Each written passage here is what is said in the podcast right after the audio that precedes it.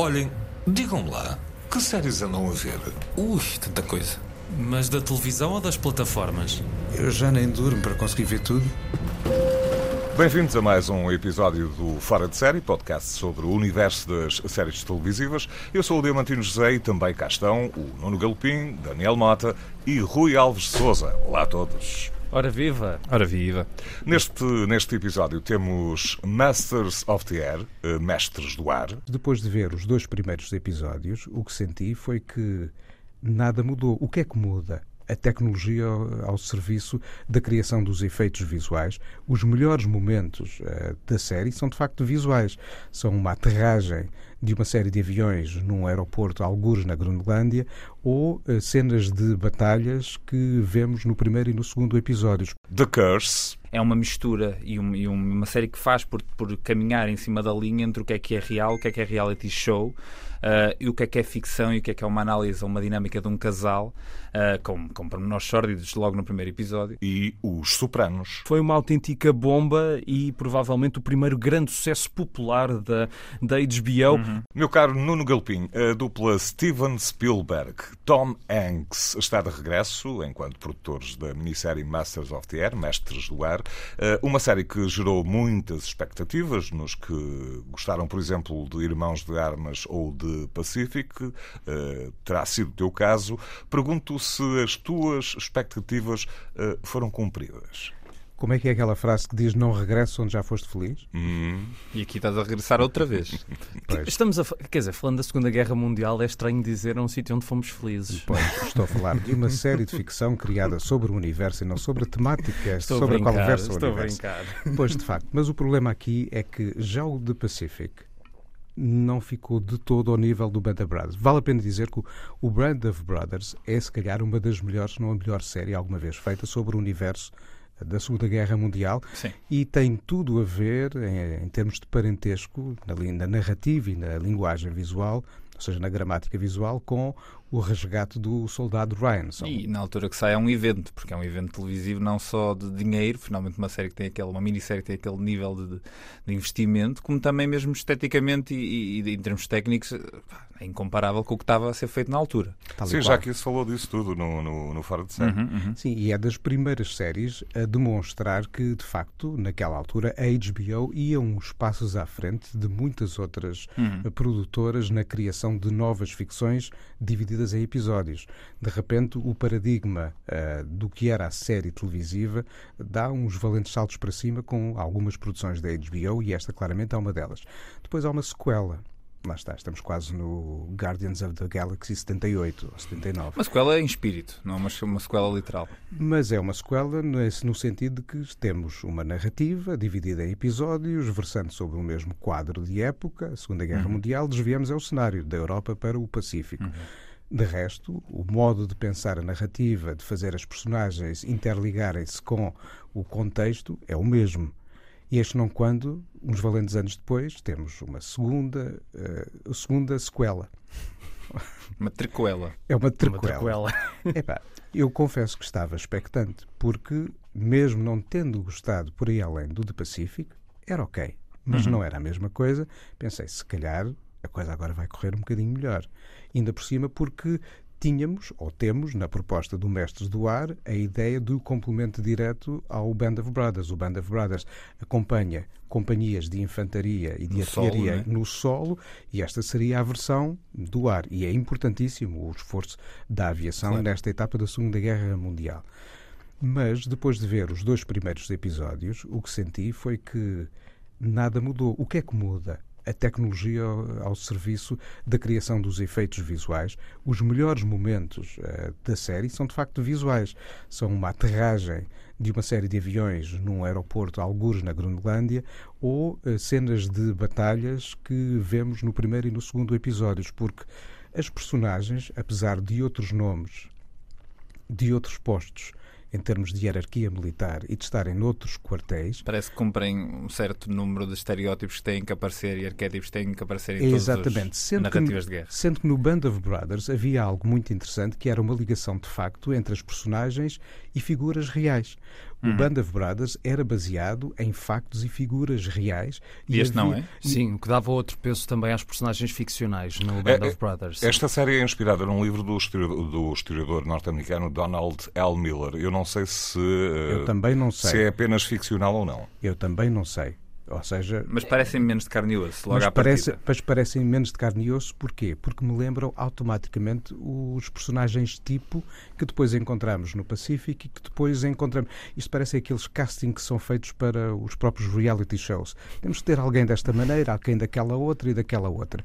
E temos aqui assim um pouco o, o, o tutti-frutti que se quer para esta salada de frutas. Mas imagina que nunca terias visto o Band of Brothers nem o da Pacific. Achas que uma pessoa que vá virgem agora para o Masters of the Air sem esse conhecimento conseguirá aproveitar melhor do que tu ou não? Consegue. Consegue porque é, é, de facto um olhar visualmente empolgante sobre um espaço sobre o qual nós vemos tantos documentários e lemos tantos livros, e é bom que a memória não esqueça o que aconteceu, não é? Mas hum, aquele modo das personagens se interligarem para contarem uma história podem parecer novo para quem está a ver esta como a primeira experiência dentro deste tríptico. Mas nós que vimos o o Band of Brothers e vale a pena lembrar que o discurso que acompanha a estreia da série vem alicerçado desta ideia de estamos a regressar a esta mesma equipa de produção. Sim, sim. Lá está. Claro, eles, Mesmo- não, não estão a fazer um grande esforço por Para distanciar descolar, esta, sim, para descolar sim. esta série das outras. é? Mesmo quem não tenha visto as outras, depois de escutar este discurso e mesmo tendo gostando desta, se calhar vai ver a antiga e diz: Ah, olha, esta Estava melhor antes. Esta E sentiste melhor. que é necessário? Não, mas eh, perante a multidão de séries que existem hoje em dia nas plataformas de streaming, quais é que são necessárias? Não, não, mas, ou seja, neste caso aqui é muito específico. É se é necessário mais esta narrativa, ou esta narrativa em particular, num ano em que há, há pelo menos um, dois filmes nomeados para os Oscars, agora falando de filmes, né? mas há dois ou três filmes nomeados para os Oscars que estão em torno da Segunda Guerra Mundial. Acabo de ver a Zona de Interesse do Jonathan Glazer, que me deu um soco no estômago, sobretudo pela ausência visual da guerra, mas pela presença do universo e dos sons. Eu sei que as coisas estão ali. E mesmo sem ver nada, senti tudo. E aqui vi apenas mais eh, uma série em que temos uns valentões que eh, de facto estão a bordo dos aviões e depois conhecem uma rapariga fixe aqui neste bar e depois têm uns Claro. amigos e Eu acho que foi um bocado isso que me aconteceu. Ou seja, eu também acabei de ver o, Zona de Interesse, e gosto ou não, ah, do filme. Ah, É um filme que é uma espécie de um pós-modernista, num certo sentido, porque o filme coloca-nos num espaço em que nós temos que ter noção do que aconteceu e saber um bocadinho mais sobre o que aconteceu para sentir aquele filme e conhecer aquele contexto. obriga-te a fazer um esforço. E este filme é espetáculo em torno do- de um horror. Né? Este filme, ou seja, esta série, O Mestres do Ar, é uma série que é espetáculo em torno do horror. Como também o era, de certa medida, o resgate do Soldado Rare, mas se calhar Mas era numa altura em que essa humanização. Sim, claro. Ou seja, sim, há claro. uma diferença entre estares a seguir a família que vive ao lado de Auschwitz e os combatentes que estão no ar. Claro, é? mas este- Acho que, de- apesar de, por mais vezes que nós voltemos à Segunda Guerra Mundial, há sempre qualquer coisa mais para contar e que ficou por dizer e que uma perspectiva contemporânea pode dar uma visão fresca sobre uma coisa que tu achavas eh, que era um dado garantido. A dada altura, dei por mim a pensar um pouco, quando, por exemplo, há um confronto entre alguns elementos da Força Aérea eh, Britânica que contrariam os norte-americanos, dizendo porque é que vocês fazem os bombardeamentos de dia que ficam ali assim como alvos eh, evidentes? E os norte-americanos dizem nós queremos fazer bombardeamentos de precisão. E por isso é preciso pensar que estamos numa altura em que ainda não há radares, ainda há muita tecnologia que não está a bordo daqueles aviões. Os britânicos bombardeavam de noite indiscriminadamente no local. E nós pensamos a quantidade de baixas, de civis até, que poderiam ter sido vítimas desse tipo de bombardeamentos sem a precisão do alvo. E, apesar de tudo, volta não volta, dou por mim a pensar um pouco sobre factos da história e a querer ler mais um pouco. Mas senti isso mais presente em mim, nos episódios do Band of Brothers, eh, do que agora no Masters of the Air. Ainda só vi dois episódios. Mesmo assim, j- acho que já indiciam o que poderá ser a série. Mas deixa-me deixa deixa só, antes, antes Diz, de passarmos à seguinte, só uma, uma curiosidade, porque se há uma série que se passa muito no ar, pergunto-me se a carga digital dos efeitos é muito notada ou se até estão tra- bem trabalhados nesse aspecto, porque nestas coisas isso também conta. Os é? efeitos hoje em dia bem- são, são sempre bem são- trabalhados. São muito só que, Ao bons. mesmo tempo é muito impossível bons. não saberes que aquilo não existe, não é? Ou Uhum. seja, tu notas sempre. Ok.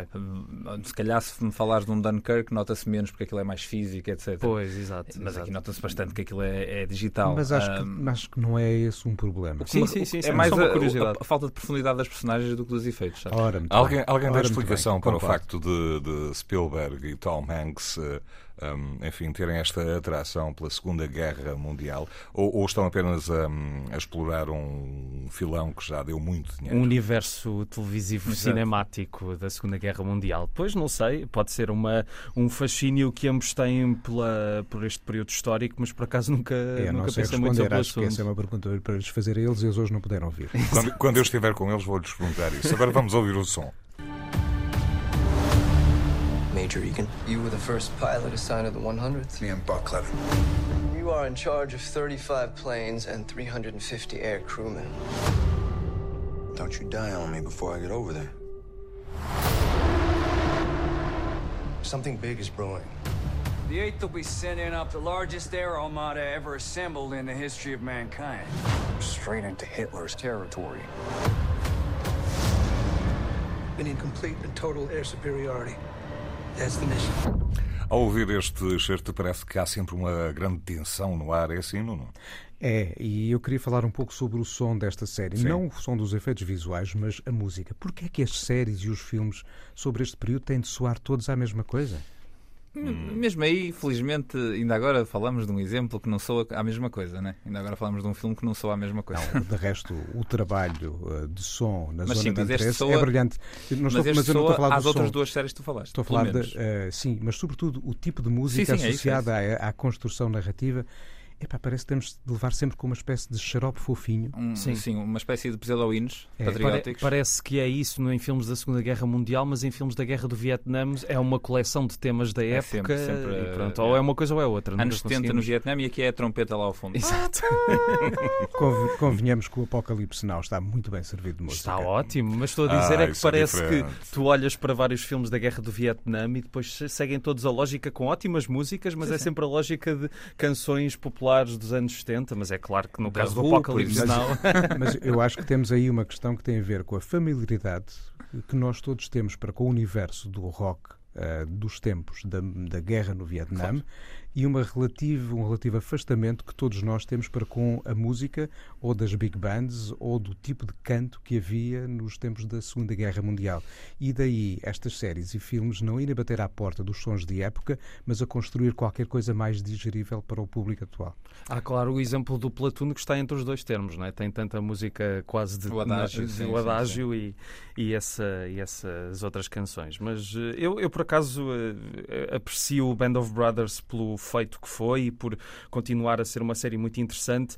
Eh, acho que vou passar esta para depois Esta foi- foi- conversa. Esta foi um pouco mais barata, 250 milhões de dólares. Uma Portanto, pechincha. É, pô, pechincha. são os trocos. Uh, uh, no- no- queria falar ainda do, do, do elenco que conta como protagonista com Eu, eu estou à espera que Diz. o protagonista cante, não é? o Austin, ora, o, o Austin Butler que encarnou Elvis Presley no cinema. Na E- verdade, não foi bem Elvis Presley. Não? Encarnou para aí uns três ou quatro Elvis dentro do mesmo Sim, filme. Esse, esse é o grande problema do filme. Eh, uma imitação forçadíssima. Também Callum Turner, Anthony Boyle e, e imagine-se, Sawyer Avery Spielberg, que é apenas o filho de Steven Spielberg. É Nada. nepotismo em todo o seu esplendor, estou a brincar. Epá, eh, nada contra. O, o Rockwell gravou talvez o último grande clássico da Motown, que foi o Somebody's Watching Me, e era filho do Barry Gordy. Claro, claro. É, é bom que seja bem entregue quando é na família. Ora, Isso muito sim, bem. isso Do sim. que tu te foste lembrar. Rockwell, muito bom. Uh, nove episódios, Masters of the Air, Mestres do Ar, uh, está disponível na Apple TV. Uh, seguimos com mais uma série? O que é que Vamos acham? Hã? Vamos lançar uma. Desde que não seja uma maldição, Eu ia dizer, vamos lançar aqui uma maldição para ver se isto. hã? Uh, e trata-se de uma alegada maldição que perturba a vida de um recém-casal que tenta conceber um filho e, ao mesmo tempo, apresentar o seu novo programa de decoração e remodelação de casas. Isto é muito interessante, Daniel Mota. É, e dito assim, parece o- provavelmente a série mais desinteressante de todos os tempos, não é?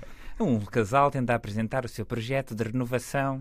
Uh, mas a, a, série The Curse, a nova série do Nathan Fielder, é um bocadinho, um bocadão, mais do que isso. Gosto Nathan não. Fielder também é uma pessoa que tu olhas para ele e nunca pensas que é um, é um tipo choninhas qualquer, não tem nada mas para vi, acrescentar. Viste, viste alguma coisa deste The Curse? Vi, não, só vi o da rehearsal e ainda não recuperei. Pronto, aí está. E tu, e tu não viste alguma Vi coisa? Vi o primeiro episódio. Pronto, o Nathan Fielder com este The Curse mostra um bocadinho que, para lá de ser uma personalidade que já tinha ficado conhecida por ter feito o The Rehearsal, que realmente é uma experiência E o Nathan For em You. meta de meta de meta, né? e o Nathan For You, que também é uma série de sketches misturados com vida real, mas nunca se percebe muito bem é o Exatamente. sketch acaba e a vida real começa. E aqui o Nathan Fielder faz um- uma espécie de passo seguinte. Ele aqui trabalha com o Benny Safdie, a metade eh, que sobrevive dos Safdie Brothers, porque eles entretanto separaram-se, eh, e cria uma, uma experiência de observação e de constrangimento que é consistente, e Nuno, se viste o primeiro episódio, sentiste constrangimento desde a primeira cena. É muito difícil e doloroso às vezes estar a ver esta série, mas essa experiência só vai se, se tornando mais e mais densa e mais horrível, basicamente. E, e e vale a pena, se calhar, partilhar o que é essa experiência. É da filmagem de qualquer coisa Um que parece ser um depoimento que supostamente será realista, mas que percebemos, afinal, está carregado de esforços de manipulação. Exatamente. Ah, duas pessoas que estão a partilhar algo da sua vida Algo que se pre- pretende ser dramático, ou que, Ah. se, que se supõe que é dramático. e, a dada altura, nada como parar a filmagem. Vêm aqui umas lágrimas que por acaso saem de um frasquinho para continuarmos a filmar, porque assim é mais realista. Mas afinal, E eh, estamos nós a pensar sobre o, o que há às vezes de realidade em alguns realismos. afinal como é que eh, vocês eh, vão catalogar esta série? Da- Da, melhor forma possível, que é esta série é completamente incatalogável. Porque esta primeira cena que o Nuno estava aqui a falar já nos coloca no espaço certo para o resto da série, que é o que vamos ver a seguir.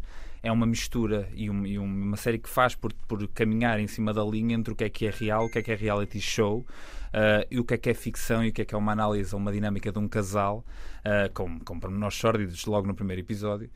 Um, e é o que o Nathan Fielder tem feito e tem feito muito bem, que é esta espécie de pegar num género e pegar numa forma de contar histórias e usar a nossa própria consciência das histórias que já foram contadas antes para nos levar a pensar X e de repente ele dá-nos Y. Eu gosto que ele, neste projeto, tenha, se aborda- tenha dito claramente que era um projeto ficcional, porque no caso da Rehearsal, o que me fez confusão no fim foi, e acho que já falei disto aqui, que é, se tudo for encenado, eu acho que o dispositivo pseudo-realista da série ah, perde um pouco, porque o que era interessante era que aquilo tivesse mesmo acontecido. Mas se tiver mesmo acontecido, é horrível e ela é uma Exatamente. pessoa completamente doentia. Portanto, tem esse sentimento contraditório e gosto que aqui no The Curse ele tenha decidido não, não, não vou fingir que estou aqui a fazer reality TV, como no caso da Exatamente. Rehearsal no início ele faz isso.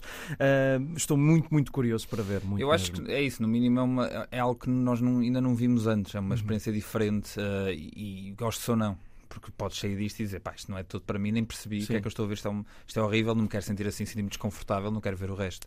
Mas, mas o que ele aqui faz, e, e esse, esse- esse posicionamento de ser uma série de ficção, evidentemente, também ajuda a outras coisas, que é percebermos logo à partida que o Nathan Fielder, mais do que um, para além de ser um excelente criador, também é um bom ator. E ao lado dele está uma das sei lá, atrizes dos últimos 10, 20 anos que em Hollywood mais, mais se tem destacado, e justamente, que é a Emma Stone. E que, Ainda está, agora- e que está agora nas bocas do mundo. Exatamente, e bem, eh, gosto ou não do filme, Emma a comer Stone. pastéis de nata, Emma não é? Stone faz aquilo de uma que é, difi- é dificílimo. Quem já viu aquele filme é difícil fazer melhor do que o que ela consegue fazer ali Sim, com aquele sim. material. Gosto ou não do filme. Sim, sim, sim. Ah, e ela aqui tem mais um papel completamente diferente de tantas outras coisas que fez antes, mas onde ela consegue ser manipuladora, onde consegue parecer inocente, mas a seguir ser aparentemente a, pessoa, a maior vilã da história. Ah, e é uma série que nos mantém numa espécie de permanente questão do que é que vai acontecer a seguir. Isso é raro. Porque já vimos tanta coisa e nós então, que estamos aqui, porque já vimos muita coisa, supostamente. Ah, e mesmo assim aparece uma série em que eu fico, ok, não faço ideia. O que é que vai acontecer a seguir? E a isso é série fecha ah, no fim da temporada? Eu ainda não vi ou- até ao fim. Ok. Portanto, não sei. Ah, eu tenho, eu tenho um, um ou outro pormenor para, para falar sobre esse assunto. Ah, já vamos a isso. Agora vamos espreitar, através do som, esta série, The Curse. This isn't your typical home flipping show. My homes are reflecting the local communities. Come on. and we're husband and wife. so what could go wrong? Let's grab a quick shot of you um, giving money to that little girl over there. We're doing good here. We are good people. Thank you. We're really good. Got it. So all I had on me was that hundred dollar bill. A refund. That's not fair. It Come is on. fair. Let me go get change and. What is that? That's nothing. This is. You don't need to see this. Daniel Mota enquadra lá este som. É, Aqui estamos a ver vários excertos de, de- de um dos plotos principais da própria série, que é, a dada altura, numa filmagem, o realizador diz ao Nathan Fielder, o realizador dos- do, do- do programa de televisão que eles estão a fazer, diz à personagem do Nathan Fielder para dar uma nota a uma rapariga que está a pedir na rua. Ele diz: Faz isso porque as pessoas depois em casa vão ver isso e vão perceber que tu és um, tu és um gajo impecável. e ele, na altura, está a fazer aquilo, está a fingir aquilo, e a única nota que tem na carteira é uma nota de 100, de 100 dólares. E ele, para a câmara, faz aquilo e depois diz, já cortou? Ok, então volta para a criança e diz, podes-me dar de volta, porque são 100 dólares, eu, não, eu, não, eu, eu vou ali, levanto 10 e dou-te, mas eu não posso é ficar sem os 100. Ou então eu, eu trago-te, dás-me troco, se calhar.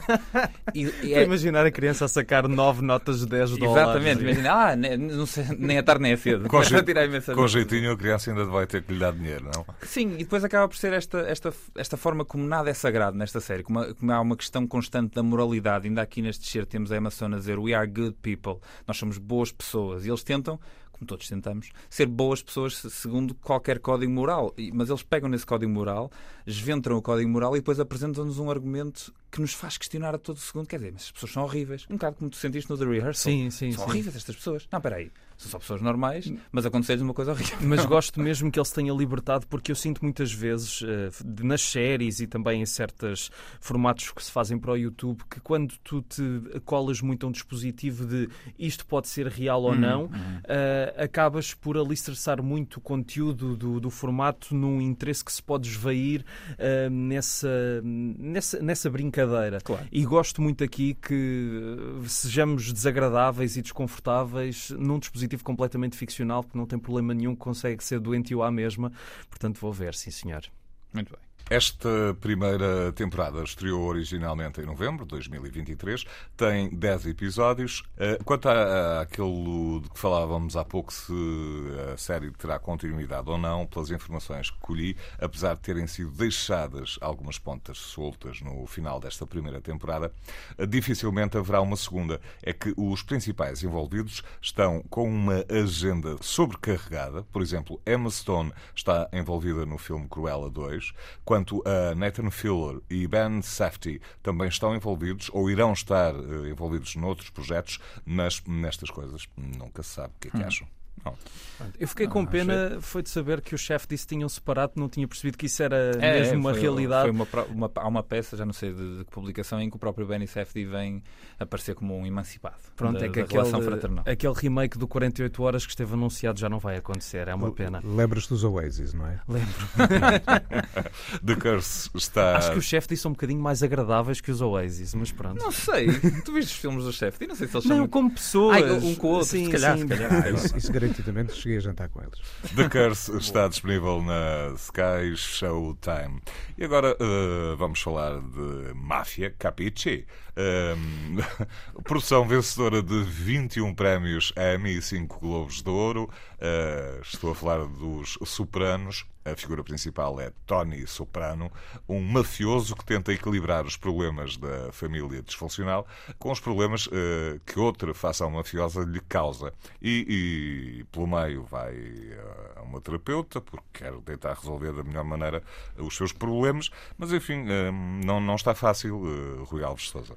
Há pouco nós falávamos de séries fundadoras eh, ou séries que marcaram a, a idade de ouro da televisão, com o Band of Brothers em 2001, mas Os Sopranos faz-nos recuar dois anos antes, portanto há 25 anos, em 1999, quando estreou, e foi uma autêntica bomba e provavelmente o primeiro grande sucesso popular da, da HBO, que parte, e também há pouco falámos de realismo, e há um vídeo muito curioso no YouTube de um mafioso ou de um ex-mafioso, que é o Michael Francese, que faz, que tem um canal do YouTube em que fala da sua experiência na máfia, e há um, há um vídeo em que ele está a analisar os Sopranos e o que é que é realista ou não, e ele diz logo, esta série, isto nunca iria acontecer, um mafioso irá à psiquiatra nunca iria acontecer porque morria no dia a seguir. Ou seja, o dispositivo principal da série já foi. Exatamente. Mas, Mas se, bem, é... se, bem, me lembro, desculpa interromper-te, se bem me lembro, uh, enfim, os, os amigos ou empregados, não sei o que lhe poderemos chamar, dele. Os colaboradores. Os colaboradores, pronto.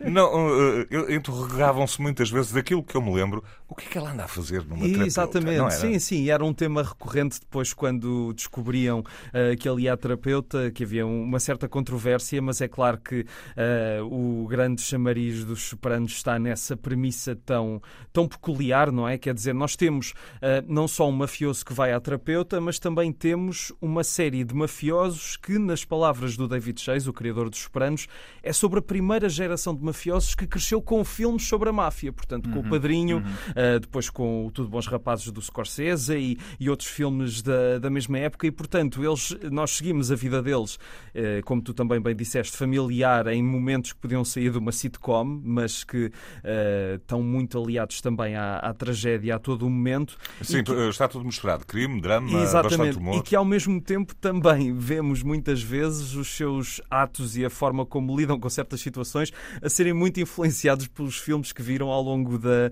da vida e é de facto uma série extraordinária, não só por causa dos personagens, do argumento, eh, de diálogos eh, extraordinários, mas também porque é uma série em constante experimentação. Uh, temos, por exemplo, um episódio muito célebre que se chama Pine Barrens, com duas personagens perdidas no meio da neve, e é só esta a história do episódio. Há, um, há também uma grande influência nos Sopranos e que acho que não é assim tão referida quanto isso, que é de David Lynch. Há uma certa dimensão onírica na história do, do Tony que se depois ganha outra dimensão quando há um episódio em que é todo um sonho completamente surreal do Tony e que diz muito sobre os dilemas dele e o medo que ele também pode sentir em relação ao que lhe poderá acontecer a qualquer instante. É uma série, é, é uma autêntica milestone da televisão que também uh, fala muito do 11 de setembro e nota-se a influência do 11 de setembro na série a, a determinado momento, com toda, toda a questão da atualidade da época e, e também uh, acho que é uma série que envelheceu muito bem porque continua muito como é que é dizer, muito divertida de se ver, no melhor sentido do termo. Sim, São... não, não, não, está datada. Não está datada. datada. São personagens que, que nós admiramos por mais horríveis que sejam, não só o Tony Soprano, o James Gandolfini, como também muitos dos membros do seu séquito, e destaca aqui alguns, o Steve Van Zandt, da banda do Bruce Springsteen, uh, o Tony Sirico, que é o Polly Walnuts, que é das personagens mais enervantes e mais engraçadas da história da televisão, o Michael Imperioli e o John Ventimiglia. E porquê dizer estes dois nomes? Porque também fizeram filmes em Portugal, são grandes sim, sim. amigos do Bruno de Almeida e não, não é demais uh, falar disso. Mas o Michael Imperioli, que tem um desempenho extraordinário como o Christopher Moltisanti, o protegido do Tony Soprano, que vai ter às tantas também uh, vários problemas a acontecer. É uma série que nos vai surpreendendo a todo o momento porque também questiona o lugar das personagens, o lugar de certas convenções da máfia, aquela masculinidade tóxica, uh, certos preconceitos em relação àquilo que uma pessoa deve ser e não deve ser, até o que as mulheres devem ser dentro do universo da máfia e que já na altura uh, brincava muito com essa oposição do passado uh, dito entre aspas glorioso da máfia e o presente em que parecia uhum. que a máfia era mais uma nota de rodapé e que continua a ser muito relevante e muito bom. É mais do que uh, dizer que é uma das grandes séries de sempre e que está ali num canon, numa estante que nós não vamos tocar, vale mesmo muito a pena ver. Sim, ah, e há, uma, uma, uma, relação entre, falaste agora da, da, questão da masculinidade tóxica, há duas personagens femininas que regem muito a vida do, do Tony Soprano, que é a mãe e a, e a mulher, é a Edie Falco, Sim, eu. exatamente. Uh, a mãe não me estou a lembrar qual é o nome da Agora da também não me estou a recordar, uh, mas também é uma personagem bastante irritante. Sim, e são, e são as duas pedras muito fundamentais naquela, naquela arquitetura, porque lá está, para lá de ser uma análise ao que será uma pós-decadência da máfia, ou, ou, os mafiosos que querem regressar aos anos de ouro da máfia, seja o que for, é, é, também um drama familiar com, e, uma, e, um estudo de personagem deste Tony Soprano, que é o papel da vida do James Gandolfini. Que infelizmente um, nos deixou em 2013. Exatamente, mas deixou-nos isto, deixou-nos esta sim, obra, sim, incrível. obra, incrível. E que, é, e que é um desempenho, eu não vou falar muito do desempenho dele, porque vale a pena ver a série para perceber isto, mas é importante notar que o próprio desempenho dele tem umas várias transformações ao longo hum. da série, nomeadamente num episódio uh, que tem uma a tal dimensão onírica de que eu estava a falar e que também nessa dimensão familiar de que tu falas falas. É interessante ver o crescimento dos filhos e os dilemas que os filhos do Tony passam a Meadow e o Anthony Jr. Uh, e, claro, falar do final, dos mais controversos finais uh, da história, que não vou dizer o que é que é, só digo é que muitas pessoas na altura acharam que tinha havido um problema na televisão, uh, porque parecia que tinha ficado sem sinal, mas eu acho que é um prodigioso final e também o único exemplo em que a montagem, de que eu me lembro, em que a montagem faz um grande final numa Uhum. série televisiva. Uhum. É pena o David Chase guys. Ter, eh, nunca mais ter feito nada. Fez o Many Saints of Newark, né? Sim, a- sim, uma de um- prequela. uma É, prequela. sim, sim, um filme de 2021. Eu, por acaso, não sabia da existência deste filme, nem sei se teve algum impacto. Não, não teve, teve grande, muito, não. passou um bocado despercebido. Eu honestamente também não, não, não o fui ver porque não fui muito à bola com as críticas Pois. que fui lendo e não, não acabei por ter muita curiosidade. Mas é uma série que define toda uma carreira e acho que, apesar dele ter feito algumas coisas antes disso, ah, se não estou em erro, o Departamento de Homicídios e outras séries, ah, é claro que Os Sopranos é mesmo uma milestone que Claro. vale uma carreira. É Sim, como sim, o. Seinfeld para o claro, Jerry. Seinfeld, ele não precisa de fazer mais nada. Alguém falou aí de- do elenco, dos atores e de filmes sobre a máfia. A título de curiosidade, vários atores que participaram na- nesta série, nos Sopranos, eh, também fizeram parte do elenco do filme de Scorsese, de Martin Scorsese, Tudo Bons Rapazes. E tens uma cena muito engraçada porque a terapeuta, a Lorraine Bracco, é a mulher do Ray Liotta no Goodfellas. Eh, há uma cena no jantar em que, num jantar em que ela está com a família, em que alguém fala do Goodfellas e é muito engraçado esse momento meta de teres ali uma atriz do Goodfellas a falar sobre o Goodfellas. Exato, E ainda outro pormenor muito importante dos Sopranos é o catolicismo eh, e a forma como a fé acaba por eh, orientar as decisões das personagens. É uma série de facto tem muito, muito por explorar. Se não viram, vejam. Se já viram, voltem a ver. Eh, o final eu já vi algumas quantas vezes. Acho que não é. eh, foi um muito criticado injustamente à época, porque acho que é mesmo um final prodigioso. Bom, Vamos- eu, eu dei por diz, mim eh, a lançar várias questões. Uma delas é quando é que o Rui dorme? Porque o Rui viu os Sopranos todos, eu não vi. O Rui viu o Doctor Who todo. Não, todo, puxa. Todo não. 800 episódios, Mas calma olha que com parecia. isso. Isso, o Dr. Who todo, o homem Mas não parecia- dormia, de facto. Não, mas o, o Rui deu-me entusiasmo para talvez eu. Ver o Dr. Who todo. Não faças isso. Não, não faças não- isso. aí garantidamente não fico pela música e se um dia conseguir arranjar o single com o, tema de Doctor Who Uhum. na edição original com a música da, da Delia Derbyshire já fico já fico Olha, satisfeito que é uma das grandes grandes figuras na história da música ele- eletrónica mas eu nunca vi os Sopranos Pronto, tens de e tratar dei disso. por mim com esse. Sim, vou, vou, vou. Mas eh, porque eh, talvez esteja na altura de eu fazer contas a uma certa, não te chamo de depressão, mas um desencantamento quando vejo que vem uma série chamada Sopranos, que curiosamente nem é do RT nem do Mezzo, e quando vou ver aquilo, onde é que está Jesse Norman? Onde é que Tu está. achavas, tu achavas que Onde é que ias está Maria fazer play? Callas? É, exatamente. Achavas que ias fazer play à série Onde e é que ias está a começar a ouvir notas agudas logo. Bom, va- vamos ouvir um, um excerto, um excerto do. Sopranos era o outro. Vamos ouvir um clipe dos, dos Sopranos. Vá. Are you in the mafia? Am I in the what? Whatever you want to call it. Organized crime. That's total crap. Who told you that? Dad, I've lived in the house all my life. I've seen police come with warrants. I've seen you going out at 3 in the morning. So you never seen Doc Cusimano go out at 3 in the morning on a call? Did the Cusimano kids ever find $50,000 in Krugerrands and a 45 automatic while they were hunting for Easter eggs? I'm in the waste management business. Everybody immediately assumes you're mobbed up. It's a stereotype, and it's offensive. Aqui a filha do Tony Soprano a questionar Eu o pai se máfia? trabalha na máfia. Não, não tem nada a ver com isso. São de homens de negócios. E dizer só que adoro estes sotaques, eh, adoro mesmo. Eh, E gostava muito de conseguir falar a Tony Soprano, infelizmente não consigo. Mas, eh, portanto, uma das grandes personagens, este senhor que trabalha em gestão de resíduos, com muito por explorar e é um clássico que não datou 25 anos depois. Vale sempre a pena ver. Eu acho que sim. Nuno Galopim, Os Sopranos está disponível na HBO Max. Portanto, É. Uma versão operática também gostava de ver, já agora. Pois, já boa agora ideia, boa pode ideia. tratar-se. Olha, há, por exemplo, uma versão operática do 1984 do George Orwell, Olha. que é do Loren Mazel, conhecido como maestro, mas também compositor. Ou seja, tudo pode chegar à ópera. Sim, sim, sim, sim. sim. e, tudo, muito. e tudo chega ao fim. Pois, eh, tempo de Um fora de despedidas. série em ópera. Isso estamos aqui, não está nada a, a sugerir. Tu estás a dar música. Mas olha, um dia destes, uma série sobre ópera, Pois, Sopranos pois. 2.0. Tempo de despedidas, Daniel Mota, Nuno Galopim e Rui Alves de Souza. Até para a semana. Eh, no próximo episódio, destaque para True Detective Este Mundo Não Me Vai Derrubar e o fabuloso Faulty Towers. Quanto a estreias para os próximos dias, temos na Netflix a produção chinesa a propósito da Shu, ainda na Netflix o documentário francês Rael, o último profeta, e o drama britânico Um Dia, na, um dia também na Netflix. Na HBO Max, a 12 e, ao que tudo indica, derradeira temporada de Calma Larry, do grande Larry David. Ficamos por aqui. Obrigado pela atenção. Boas séries.